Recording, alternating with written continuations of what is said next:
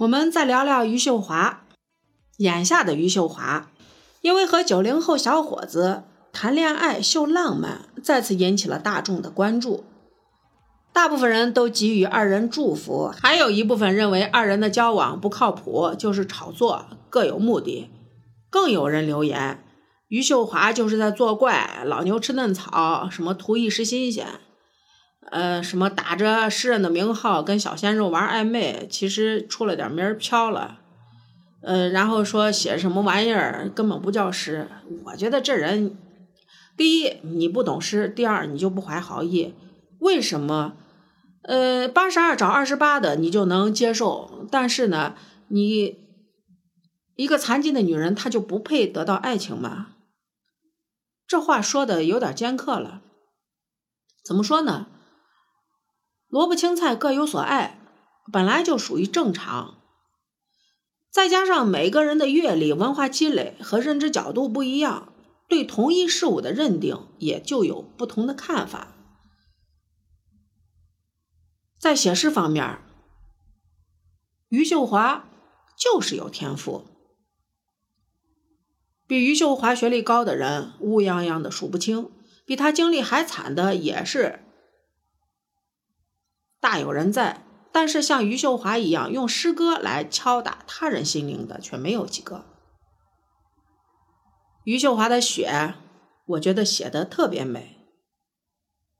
在这里，我给大家念一遍，赋诗如下：对于雪，我保持着惯有的警惕，但是我有雪一样的盲目，雪一样的孤独和虚无。我是怎样的一个女人啊？被自己深爱，被自己出卖，被自己钉在十字架，被自己取下来。其实，雪下不下来，都阻挡不了我的白。我白不白，都掩饰不了一生的荒唐。这首诗句子不多，且简练朴素，没有声色俱厉，却喊出了一个面对厄运、面对重压的女人的倔强和挣扎。余秀华出生就是因为道产缺氧导致脑瘫，而脑瘫造成了她最直接的行为能力影响：说话不利索，五官扭曲，走路不正常，摇摇晃晃。也因为这当头一棒。在他本该美好的人生从此步履艰难，在学校受歧视，被逼辍学去打工，人家不要，被家里包办婚姻，嫁给了一个无爱的男人。从此，他的人生除了有文字陪伴，剩下的就是孤独寂寞和满屋子的无助和茫然。目之所及，除了横店门前那条去无人迹的长路。就是身边那条吐着舌头的杂毛狗，这样的感觉犹如雪一样的盲目，雪一样的孤独和虚无。而被苦难暴击的他，犹如一只受了箭伤的鸟，凭借敏感的神经感知每一丝危险的气息，犹如对雪保持着惯有的警惕。在这样连空气都有重量的日子里。余秀华感觉到全世界都对他刻薄、吝啬到只有他自己爱自己。为了好好的活着，他不得不说过违心的话，做过违心的事儿，自己给自己判过重刑，忍受着良心的煎熬。但最终救赎自己的还只能是自己。正所谓，我是一个怎样的女人啊？被自己深爱，被自己出卖。被自己钉在十字架，被自己取下来。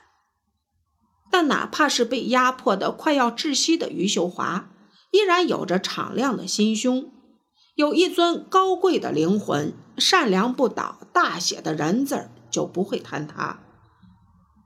余秀华自信自己心灵的底色依然洁白，宛如雪下不下来都阻挡不了我的白，而始终让他。不服气的是，即使他有着雪一样又白又干净的内心，依然在命运大神的摇晃下，差一点骨肉分离，我白不白都掩饰不了一生的荒唐。这是一个女人无力改变现实，又不甘心渴望着奇迹出现的真实写照。没想到奇迹真的出现了，于秀华被师哥救活了，或者说余秀华让师哥满血复活了。余秀华有了名，有了利，有了小她十四岁的小男友的爱情。虽然好多人对她诟病不已。但已经被苦难磨出一身硬茧的余秀华根本不屑把这些放在眼里。她牵着小男友的手，走出了十八岁的步履。还是借用余秀华的两句诗，对他做个评价吧：你说不说，都阻挡不了他的优秀；他优不优秀，都掩饰不了他对诗歌的热爱。